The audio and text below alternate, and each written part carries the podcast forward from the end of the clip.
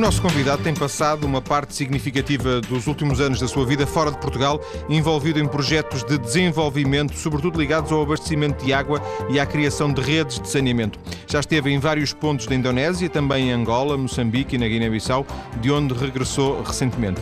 Henrique Gomes trabalha atualmente para a TES, Associação para o Desenvolvimento, mas já trabalhou para outras organizações não governamentais para o desenvolvimento, como a OICOS ou a Oxfam. Muito boa tarde, Henrique. Boa tarde. Viva, Henrique. Esta, esta sua ligação, este seu interesse por projetos de desenvolvimento surgiu quando? Uh, logo após uh, a licenciatura? É, é, curioso que me faça essa pergunta, porque se eu, se eu olhasse há uns anos para trás, nunca, nunca me imaginaria fazer este tipo de trabalho. Isto surgiu durante a licenciatura.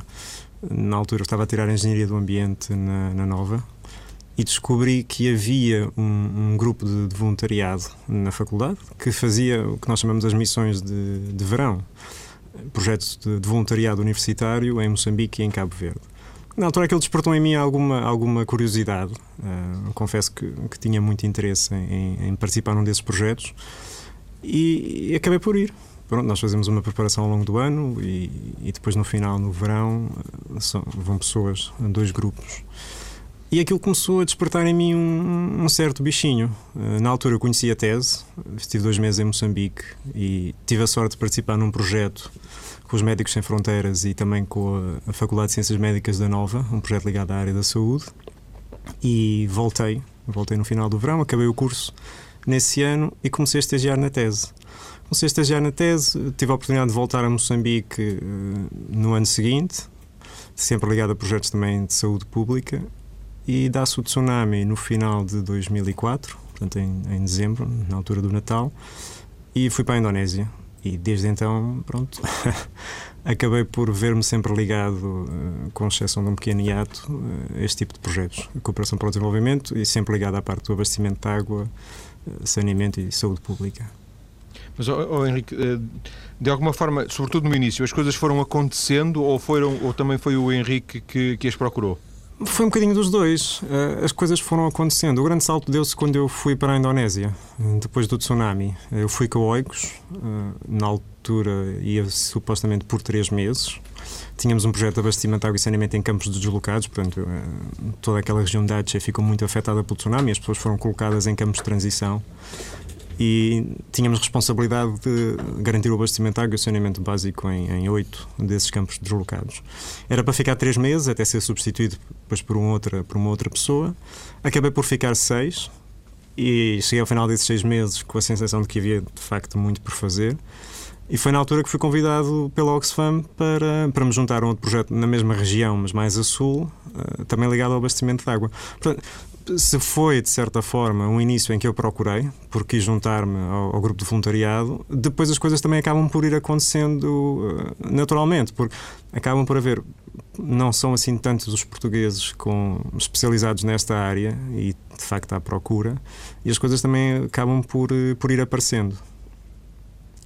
E, portanto, de alguma forma, não haveria na, da sua parte, enquanto estudante, enquanto jovem, no sentido de, de pré-universitário, eh, nenhuma predisposição muito especial para esta questão? Se calhar já havia, eu, eu desconhecia. Sim, portanto não havia de qualquer forma nenhum envolvimento seu com projetos de voluntariado, etc. Tive, tive durante, durante a faculdade, fiz parte do grupo de, de ação social e já, antes disso já tinha feito algumas noites na, na, com a comunidade de Vida e Paz, portanto apoio aos sem-abrigo, mas eh, tudo muito pontual. Isto foi algo que foi crescendo à medida que eu também fui entrando hum, nestas questões do, da cooperação para o desenvolvimento e do apoio às, às comunidades mais carenciadas. Portanto, hum, se eventualmente já estivesse lá dentro, cá dentro do bichinho, eu não, nunca me tinha percebido. Ele não estava acordado. O Henrique, eh, o Henrique eh, estudou engenharia, concluiu engenharia civil, é isso? Engenharia do ambiente. Engenharia do ambiente. Ramo ambiente. E, e tinha um, algum tipo de, de, projetos para si próprio que passavam por alguma coisa em concreto? Olha, João, honestamente, na altura, durante a faculdade, a pessoa também não, confesso que não, não tinha feito grandes planos. A ideia era acabar o curso e não. Comecei a trabalhar numa área até que não tinha muito a ver. O meu estágio foi mais ligado à parte de desenvolvimento de, de páginas web um, mais ligada a essa parte das tecnologias. Depois em, acabei por usar parte desse conhecimento em, no trabalho com a tese, mas não, não tinha assim grandes, uh, grandes planos antes de, de acabar a, a, faculdade. Portanto, eu ia um bocado à procura do que viesse, como eu e praticamente todos os meus colegas. Na Portanto, não, não havia assim uns planos definidos no sentido que eu gostava de ser empresário, eu gostava de me dedicar a projetos, eh, qualquer coisa muito clara, não havia, não é? Não havia, não havia. E é curioso, porque, eh, se me permite também, nesta questão da, da área da engenharia sem fronteiras, chamemos-lhe assim, não existe, eh, ao nível das universidades portuguesas que eu saiba, um, nenhuma formação específica. Por exemplo, em Inglaterra e nos Estados Unidos existem cursos que preparam as pessoas das áreas de engenharias e afins para desenvolver projetos técnicos de água, saneamento, promoção de higiene nos países em via de desenvolvimento. E são uh, formações muito especializadas, muito específicas, orientadas para um, tecnologias. Cursos pós-licenciatura? Pós Mesmo licenciaturas. Uh, ah, mestrados. especializadas nesta área, sim. Exatamente. Pós-graduações, mestrados, uh, licenciatura, economia do desenvolvimento, a parte técnica também. E em Inglaterra existe muito. Uh, cá em Portugal não há. Portanto, não, não, nem sequer se perspectivava para mim poder vir eh, fazer uma carreira, vá, chamemos assim, eh, ligada à cooperação para o desenvolvimento. E a verdade hoje, é que é, é uma carreira, no fundo. É? E hoje o, o, Henrique sabe que é isto que quer fazer e, e, está nisto para, se tudo correr bem, para continuar ou, ou nem por isso pode, pode haver uma inflexão de percurso? Pode haver uma inflexão, mas eu gosto muito do trabalho que faço. E, e poder estar no terreno, poder estar com as pessoas é, é é muito bom, é muito gratificante. Sem querer, sem querer parecer um, egoísta, um, ganha-se muito também com estas experiências, em termos pessoais, uh, poder, a pessoa poder sentir que, que de facto um, constitui uma mais-valia e, e, que pode ajudar e estar onde é preciso. é muito bom, é muito bom. Portanto, para mim é um prazer o trabalho que faço, principalmente quando estou lá fora. Embora seja uma vida errante, não é? Uh é em termos não só em termos de, de poiso, de, de fixo, mas também de, de, eh, familiar, por exemplo, não é? É, eu entretanto casei, tenho um filho, hoje em dia é cada vez mais, mais complicado passar grandes temporadas fora. a família também constitui outro tipo de exigências, mas eh, é assim, a pessoa também habitua-se não é? Não há nada que, que, que, não se, que a pessoa não se habitue. E por outro lado, é, é o meu trabalho. A minha esposa é sabe mesmo. e é o meu trabalho e tenho que o fazer. E enquanto aqui estiver, enquanto estiver a desenvolver este tipo de projetos, haverá sempre períodos em que tenho que, que estar fora, porque não dá para fazer tudo a partir daqui, como é óbvio. Ainda que agora imagino sejam, sejam menores esses períodos do que antes, não é? Sim, sim, sim. Eu, por exemplo, na Indonésia estive um ano e meio. Nesta fase da minha vida seria impensável estar um ano e meio fora. Veio, veio da Guiné-Bissau, segundo julgo saber, recentemente, não é? Sim, sim. Nós temos lá um. Estive lá três semanas. Temos lá um projeto de, de abastecimento de água na cidade de Bafatá, e, no qual eu estou a coordenar. Trabalhamos em parceria com uma associação local e, e fui à Guiné pronto, fazer um bocado o acompanhamento do projeto e, e desenvolver algumas atividades ligadas à capacitação dos parceiros locais. Portanto, três semanas seria o tempo normal de, de, deslocação agora? Depende, depende muito. Neste caso, três semanas uh, foi suficiente para aquilo que era necessário fazer, mas pode haver necessidade de ir menos ou pode haver necessidade de ir mais tempo. Depende muito também das necessidades, porque não há dois projetos iguais. Uh, dependerá também muito das necessidades do próprio projeto. Henrique, uh, trabalhou, trabalhou, e neste caso trabalha com, com a tese, uh, trabalhou com a Oxfam, com a OICOS, são três organizações, duas portuguesas, uma uh, estrangeira, uma inglesa, a Oxfam inglesa. Uhum, sim, sim. Um, ehm, grandes diferenças entre elas?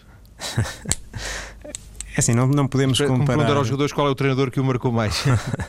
não podemos comparar a realidade das ONGs portuguesas com a realidade das ONGs britânicas. A Oxfam em si é, é um, é um portento em termos de, de, de dimensão, de, de, pessoas que têm, de número de países, trabalham em, em mais de 70 países. Para ter uma ideia, só na sede chegaram a ter 900 pessoas ali a trabalhar em Oxford.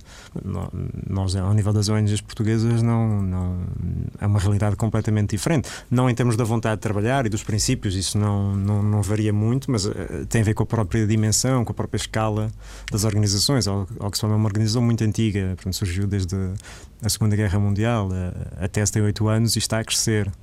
Mas a Oxfam marcou-me muito porque, porque tem, é, tem é uma organização com um historial muito grande neste, neste setor do abastecimento de água e saneamento. Eles têm muito, muito trabalho desenvolvido, muito consolidado. Desenvolvem também muitas parcerias com, com universidades e com institutos de investigação.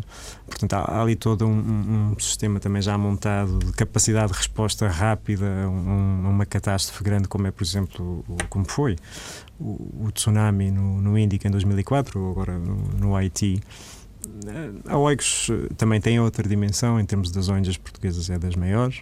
A tese, a tese é, surgiu curiosamente na, na faculdade onde eu tirei o curso, no início éramos um grupo de, de recém-licenciados com vontade de fazer algo e hoje em dia é uma organização que está a crescer e está a tornar também a referência em Portugal em termos de inovação social. Mas são, são realidades muito diferentes. Muito mas diferentes, sem dúvida. A Oxfam marcou-me bastante, isso tenho que admitir. É difícil encontrar pessoas uh, com o perfil do Henrique, ou não necessariamente apenas com esse tipo de, de, de licenciatura em engenharia, mas uh, com um perfil uh, próximo do seu, disponíveis para entrar nestes projetos, ou, ou não é tão difícil como isso? Disponibilidade não, não, disponibilidade não é difícil de encontrar. Nós recebemos muito, bastantes currículos de pessoas que estão interessadas e que manifestam interesse em, em fazer parte dos projetos. Agora, como em tudo, é, é necessário alguma experiência e sim é mais difícil de aparecer. Pessoas com formação específica e com experiência neste tipo de trabalho. Mas ninguém tem experiência antes de ter, não é? Pronto, é, o que eu acabo por, por dizer às pessoas é que, de uma forma geral, quem anda nesse tipo de trabalho começa como voluntário. Foi assim que eu comecei, eh, e se for ver os vários eh, trabalhadores das ONGs, acabam todos quase, eh, eu diria 90% vai bater aí, começam como voluntários de organizações, seja universitárias, seja outras, dois meses, um mês, um ano, um ano e meio, e com isso também acabam por perceber se tem o perfil ou não, porque não é fácil estar num sítio longe de tudo, onde as referências que nós temos ficam para trás, e desenvolver um projeto num, num contexto completamente diferente, onde, onde, o conforto é completamente diferente. Um, Aparecem-nos de facto muitas pessoas interessadas, mas um, às vezes temos essa limitação de, da falta de experiência que muitas vezes acaba por ser necessária porque nós, no fundo, também temos que implementar os projetos, temos obrigações contratuais com os nossos financiadores e, e, pronto, e há aqui um certo. A pessoa tem que atingir aqui um equilíbrio entre a necessidade também de enquadrar pessoas nos projetos e cada vez temos mais uh, engenheiros e não só. Uh, portugueses a trabalhar em organizações internacionais de cooperação para o desenvolvimento, mas por outro lado também uh, procura-se pessoas com experiência. Mas uh, deixe-me perguntar ao contrário: há falta de pessoas. Uh, o Henrique conhece, por exemplo, situações, seja na tese, seja em outras organizações congêneres, de projetos que não, ou não arrancam ou não, não andam na velocidade desejada por falta de de pessoas interessadas?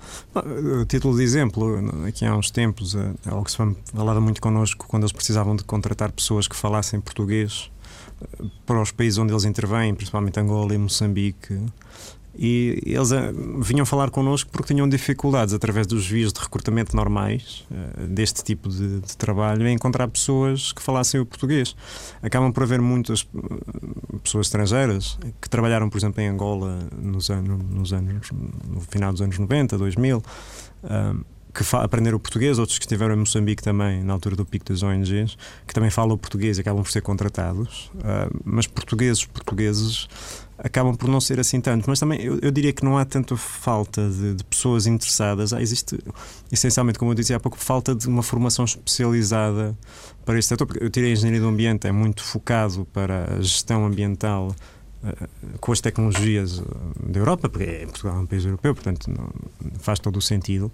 Mas o tipo de trabalho que um, que um engenheiro num destes projetos vai fazer num país como a Guiné, como Moçambique, é um pouco diferente do trabalho tradicional do engenheiro. É um, é um, trabalho muito mais participativo, as tecnologias são muito mais simples, de forma a serem também sustentáveis. Há um trabalho muito maior de capacitação e de trabalho com as comunidades locais. E não existe formação em Portugal que nos prepare para, para isso. Eu acho que, partindo primeiro daí, eh, havendo exatamente nos nossos cursos de engenharia algumas disciplinas eh, específicas que dessem algumas competências técnicas a, a, aos alunos dos cursos de engenharia que lhes permitissem depois sair e já de, terem algumas competências para poderem estar envolvidos nesses projetos, eu acho que isso seria um primeiro passo, porque logo aquela questão da experiência e do conhecimento seria minimamente ultrapassada. Sem dúvida.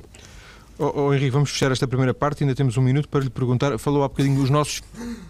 Genericamente, quem são os financiadores de, de, destas organizações não governamentais para o desenvolvimento?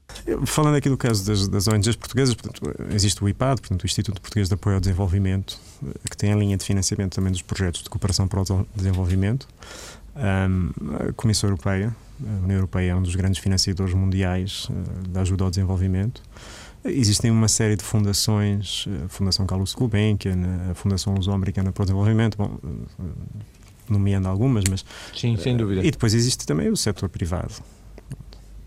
Mas o setor privado faz isto ao nível da responsabilidade social, é isso?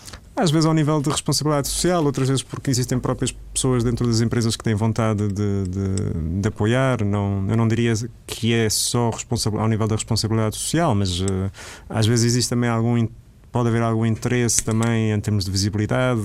Bom, não, eu não diria que é exclusivamente o, o, a responsabilidade social, mas de uma forma geral, em termos do, do financiamento, eu acho que os, os, fundos públicos, portanto, da cooperação portuguesa e da União Europeia, compõem, assim, de certa maneira, uma, a fatia maior uh, do nosso, do, das nossas fontes de financiamento. Henrique, vamos então ficar por aqui nesta primeira parte. Estou a conversar com o Henrique Gomes, ele que é um engenheiro da área do ambiente que se tem dedicado a projetos de desenvolvimento em diversos países, sobretudo ele está apostado em ajudar a criar redes de abastecimento de água e de saneamento em locais tão diversos como já ouvimos aqui na Indonésia, ou Moçambique, ou Guiné-Bissau. Vamos a um pouco destes locais daqui a pouco, quando voltarmos para a conversa. Até já. De regresso para continuar a conversar com Henrique Gomes, um engenheiro do ambiente que tem trabalhado para diversas organizações não governamentais para o desenvolvimento. Agora trabalha para a TESE, que é uma organização portuguesa, mas já trabalhou para outras portuguesas como a OICOS e também estrangeiras como a Oxfam. Ele que acabou de regressar da Guiné-Bissau. Henrique, sente que ajudou a contribuir para, se, para melhorar a vida das populações eh, das zonas em que interveio ou essas questões não são assim tão diretas, tão práticas e, portanto, vocês fazem parte de um processo e, e o vosso papel é, é menos, menos objetivo, menos prático do que se possa pensar? Não, sem dúvida sem dúvida, algum impacto hum, e melhorias eh, vê-se logo. É óbvio que, no fundo, no fundo, os frutos depois são colhidos no longo prazo. O impacto da, da, nossa ação muitas vezes não é visível no imediato, passado alguns eh, meses, anos mesmo. Mas eh, existem. Estou-me a lembrar de um, de um, dos projetos em que estive envolvido, do abastecimento de água em duas aldeias no, no município do Kikulunga, em Angola, que no dia, no dia em que conseguimos finalmente levar a água às aldeias, ver aquela alegria, principalmente as mulheres, porque no fundo são elas que sofrem sempre grande fardo de, das tarefas de recolha de água. De terem que ir buscar a água longe, se calhar, não é? Eh, não é se calhar, era mesmo. naquele caso, elas faziam quilómetros todos os dias uh, para ir buscar água de manhã e depois à tarde, para além de todas as tarefas que, que têm a seu cargo, de, de preparar a comida, tratar das crianças, uh, enfim, elas têm sobre si um grande peso e um, uma grande carga. E o projeto em si eh, rapidamente aliviou uma boa parte do tempo que elas teriam que despender eh, para ir buscar água e passaram a ter água mais próxima, uma água de melhor qualidade. E logo nessa semana começámos a ver coisas nas aldeias que não, que não se via antes. Roupa estendida, eh, por exemplo, porque já havia águas, já podiam lavar água ali próximo das suas casas e poder estender ao sol nos telhados. Algumas puseram cordas para estender. Logo aí houve um, um pequeno impacto, mas o impacto maior, aquele que é mais duradouro, demora mais tempo. Qual foi o projeto em que esteve envolvido que mais o marcou? Este Angola marcou muito, porque estive três meses uh, praticamente sozinho num, numa zona bastante, bastante bonita. O município do Kikulungo é, é, é, é verde, é, belíssimo. São, aquilo forma uma espécie de um vale, não muito profundo, mas é. Mas é, no interior de Angola? É no, na província do Kwanza Norte. Não é bem o interior, mas uh, são sete horas de Luanda para lá chegar. E, e, vivi lá durante três meses. Uh, trabalhei com uma equipa local, eh, todos os dias íamos para, para as aldeias onde trabalhávamos. A fonte de água ficava um pouco longe, eram cerca de 3, quase 4 quilómetros a andar no mato eh, para chegar à nascente. Era um antigo sistema que tinha sido construído no, no, na época colonial e que foi reabilitado. E foi uma, foi uma experiência muito intensa, porque nós tínhamos uns prazos bastante apertados uh, para encerrar o projeto E, e quando cheguei ainda havia também bastante trabalho que tinha sido feito, mas havia bastante trabalho por fazer e a equipa, a equipa foi excelente em certos aspectos. Trabalha, trabalhámos na, na, véspera de Natal, trabalhámos no dia a seguir ao Natal, ficámos lá também praticamente durante o ano novo, sempre a trabalhar para garantir que aquilo que tínhamos prometido às pessoas, que era no, até ao final do ano teriam água, fosse cumprido. Esse projeto marcou muito. A Indonésia, a Aceh, também, porque foi a primeira, primeira vez que eu estive envolvido numa resposta humanitária de grande escala e, e foi imenso. Eu, eu lembro-me quando cheguei a primeira vez e a, a banda Aceh, fiquei sem palavras porque era uma cidade que estava no chão completamente. Não, não, a pessoa vê na, na televisão viu os noticiários quando deram a notícia e vê se onda a vir. E, mas uma coisa é ver na televisão, outra coisa é chegar lá e ver quilómetros e quilómetros de, de escombros, de, de, casas deitadas abaixo. Eu, eu, já cheguei na fase eh, pós a, a rolha dos corpos, portanto já não apanhei o pior, eh, mas estava tudo em muito mau estado e a pessoa de repente vê-se, sente-se impotente porque há tanta coisa para fazer que foi, foi impressionante. Foi impressionante. É um trabalho que demora muito tempo. Eh, demorou muito tempo e, e tenho curiosidade, por acaso gostava de lá voltar para ver como é que está.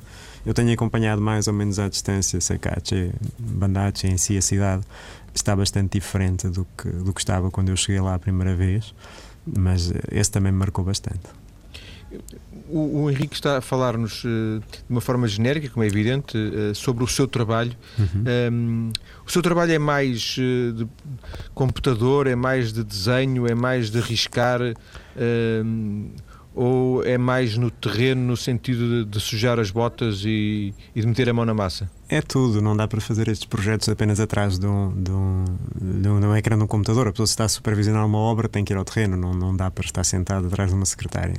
Mas nós acabamos por fazer um bocadinho tudo. Portanto, fazemos gestão de recursos humanos, gestão de equipas, fazemos gestão financeira, fazemos um bocadinho de gestão do escritório, hum, somos muitas vezes os os ouvidos e, e, e, o ombro amigo de quem está no terreno.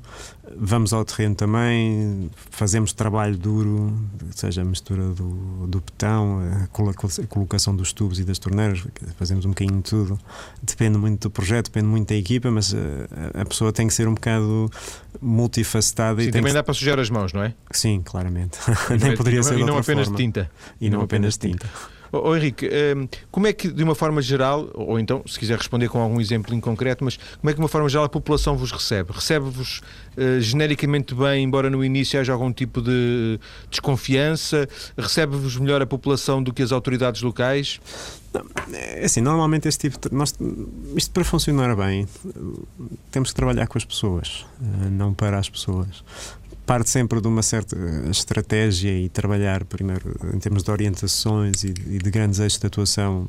Tem, trabalhamos com as autoridades locais eh, na identificação das necessidades, mas depois também tem que haver sempre uma, uma grande componente de sensibilização, de aproximação às comunidades. Portanto, Acontece um bocadinho de tudo. Eh, eu lembro-me, por exemplo, em Aceh que tivemos problemas. Aí houve, houve por exemplo, uma falha de, de, de, identificação em que estávamos a trabalhar com as vítimas do tsunami e na, naquela zona havia também um, um, conflito separatista e uma série de pessoas que antes do tsunami, antes de, aquilo era uma zona que estava controlada pelos militares, e viviam nas montanhas como, como chamavam-lhes guerrilheiros. E, e, de repente, quando se dá o tsunami, há assim a grande abertura da à comunidade internacional que veio prestar auxílio e as pessoas, com a paz, no fundo, puderam descer. E, e de repente tínhamos uma série de, de, homens novos, todos eles entre os 20 e os 40 anos, que não, não tinham emprego, não tinham grandes perspectivas, porque enquanto lutavam pela independência também não puderam estudar, e que viam todos os outros a serem beneficiados e eles próprios que não tinham sido diretamente afetados pelo tsunami, não perderam casas, não perderam uh, bens materiais, mas que no fundo também não tinham grandes perspectivas e não, não recebiam auxílio. E tivemos alguns problemas, inclusive é um dos escritórios onde, onde eu trabalhei, tivemos que, no fundo, evacuar e levar o pessoal porque acabou por ser atacado, porque as pessoas estavam descontentes. Portanto, há, de uma forma geral, as pessoas acolhem-nos muito bem, uh, mas depois temos que fazer um, um, trabalho condizente e temos que saber prestar contas e temos que ser transparentes naquilo que fazemos e, sobretudo, envolver muitas pessoas em todas as fases do projeto. Isso é o segredo para, para que as coisas corram bem, para que o relacionamento com as comunidades locais também funcione. Não é chegar, fazer, não dizer nada a ninguém, mas sim trabalhar com as pessoas, ir, ir informando. Estes são os passos, o que é que acham, o que é que não acham. Vamos organizar aqui algumas sessões para analisar o progresso e definir próximas etapas, mas sempre trabalhar muito com com as pessoas, mantendo, mantendo-os informados um, daquilo que estamos a fazer, porque muitas vezes não falamos a mesma língua e às vezes assumimos que as pessoas nos recebem de, de braços abertos e que percebem automaticamente aquilo que estamos a fazer, mas não é verdade. Portanto, esse tipo de, de, de problemas, de, de, falta de receptividade, devem, podem ser minimizados através de um contacto muito próximo hum, com as pessoas com quem trabalhamos. Não, também esteve em Moçambique, certo? Certo, já, estive em Moçambique duas vezes. Uh, quer falar-nos do, do, do, trabalho, do, do que é que fez, em que sítio esteve? Eu, quando fui a primeira vez, como lhe disse, fui como voluntário de um grupo de, de, de voluntariado universitário, Gás Nova, eh, da Universidade Nova de Lisboa. E nesse ano fiz um bocadinho de tudo. Trabalhei em, em centros de saúde, dei explicações de matemática, de física, eh, fiz curativos, organizávamos alguns torneios de, desportivos com, com os jovens. Esse foi um ano um bocado atípico porque ainda foi, fui como voluntário. Uh, e quando a pessoa vai como voluntário tem assim um, um contacto muito maior com as pessoas. Mas é também um trabalho muito mais inconsequente. Sim, mais generoso, mas, mas demasiado, demasiado espartilhado, demasiado aberto, não? É verdade, é verdade. E a pessoa quando vai um ano, depois volta no ano seguinte, é quase como se não houvesse uma sequência, começa-se tudo do, do zero, vá. E a tese até surgiu um bocado nisso, nesse sentido, que a necessidade de tornar a nossa intervenção um pouco mais sustentável. Portanto, depois, quando voltei a Moçambique, já estava envolvido num, num projeto da Faculdade de Ciências Médicas, uh, mais da área da saúde, portanto, o controle de doenças endémicas. Andávamos a, a fazer um levantamento e um mapeamento de de escolas uh, do ensino básico e nessas escolas também fazíamos o cálculo da prevalência da bilharziose urinária, porque é uma doença causada por um parasita. E no fundo a ideia era criar ali uma base de dados e, um, e mapear as zonas onde, onde a, a bilharziose era endémica e, e, depois tomar as medidas necessárias para atuar sobre isso. Esse, esse, ano foi muito giro, porque andámos durante dois meses a percorrer um pouco a, a província de Sofala, acabámos por fazer bastante quilómetros e foi um, foi um trabalho muito giro. E depois, eh, penso que dos países eh, africanos de língua oficial portuguesa, eh, nos falta falar da Guiné-Bissau, não é? Portanto, o, o, o, dos, dos, cinco, o, o Henrique tem experiência em Angola, Moçambique e Guiné. E também já estive em São Tomé. Também já dei uma ah, formação este ano. Essa... este ano foi a São Tomé também dar uma formação em, em vigilância. Mas não tanto, um não tanto um projeto em concreto, não é isso? Não, não. Foi uma estadia bastante curta. Foi durante uma semana, uma formação bastante intensiva a técnicos da Direção Regional de Recursos Hídricos. E, então, e da Guiné, o que é que nos pode contar? Da Guiné, da Guiné o que é que eu posso contar? Um, a Guiné é um país que também me surpreendeu essencialmente pela dinâmica das, das pessoas. Um, enquanto, por exemplo, em Angola, se for a, às aldeias, o que eles chamam os bairros, as pessoas são muito menos proativas. Na Guiné-Bissau existem muitos movimentos, muitas associações de, de interesse hídrico, muitas associações, associações de jovens, muitas organizações de base comunitária, ONGs locais também. Isto certamente terá a ver com a presença das ONGs lá, que também acabam por fomentar muitas vezes a criação de capacidades locais, mas surpreendeu-me principalmente a, a esta dinâmica, esta dinâmica das pessoas nas tabancas que não esperam que seja o governo regional ou o governo central a fornecer-lhes os bens essenciais, eles próprios organizam-se para criar escolas comunitárias, para gerir pontos de água. Portanto, existe toda esta, uma, toda esta dinâmica comunitária que achei muito, muito curioso, porque é, de facto, é, é, de, da experiência que eu tenho do, do SPALOP, é aquele onde o Estado neste momento está mais fragilizado, onde tem menos capacidade e menos recursos para chegar a todo lado. Portanto, naturalmente, as pessoas, como forma de resposta também se organizam mais, também se mobilizam mais. E, portanto, de alguma forma, eh, não, não, não, será possível dizer que as organizações não governamentais são menos necessárias, mas, mas pode dizer-se que são melhor compreendidas? Eu não diria que são menos necessárias. Por isso mesmo é isso que eu estou a dizer, peço uhum. desculpa não ter sido claro. Não, não se pode dizer que são menos necessárias, uhum. Eh, mas pode-se dizer que são melhores, eh, melhor conhecidas, não é? Sim. Melhor recebidas. São, são, melhores, são identificadas essencialmente como parceiros para o desenvolvimento. Uh, existem outros países onde não é assim tanto, onde, onde o trabalho dos ONGs é bastante mais complicado.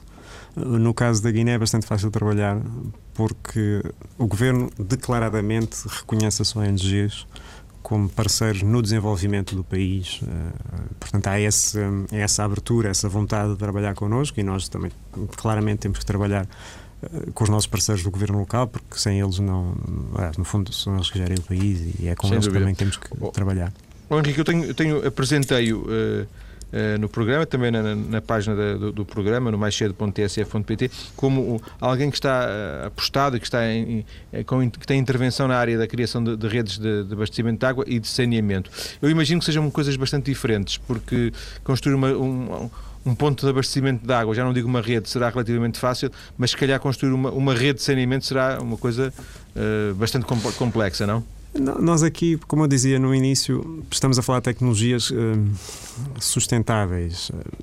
Dificilmente num destes projetos, até agora não estive envolvido, se fará sistemas de saneamento básico muito complexos. Quando falamos de saneamento, estamos a falar, por exemplo, de latrinas familiares, estamos a falar de uma gestão básica dos uh, resíduos sólidos urbanos, um, um aterro, um sistema Mas não com as águas a correrem na rua, imagino, não é? Não, a drenagem também é importante, a drenagem também é importante, mas não acabam por ser sistemas muito mais simples daquilo, daqueles que nós estamos aqui habituados, em que há um sistema de esgotos que transporta as águas residuais para uma estação de tratamento de águas residuais e depois são descarregadas no, num destino final. Não, não estamos a falar propriamente disso, estamos a falar de tecnologias bastante mais simples que, que pessoas que não têm acesso a, a, tanto a meios materiais como meios financeiros para manter algo muito complexo, podem manter uma pequena latrina familiar com poucos meios.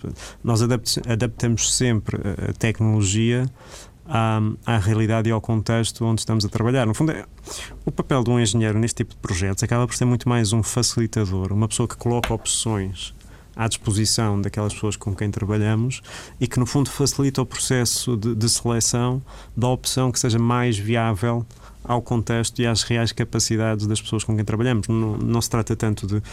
Aqui é muito, ao nível da Europa, é muito mais eh, chegar, há um caderno de encargos, vamos lá executar o que está programado e pronto, e no final entrega-se a chave e a obra está feita. Ali é um trabalho muito mais eh, participativo, muito mais adaptar, muito mais dar opções às pessoas, porque muitas vezes as pessoas não desconhecem que existem opções e analisar com eles eh, bom, o que é que é viável e o que é que não é, o que é que se vai fazer e, sobretudo, as prioridades. Mas estamos a falar sempre de tecnologias relativamente simples. Sim, simples e primárias quase.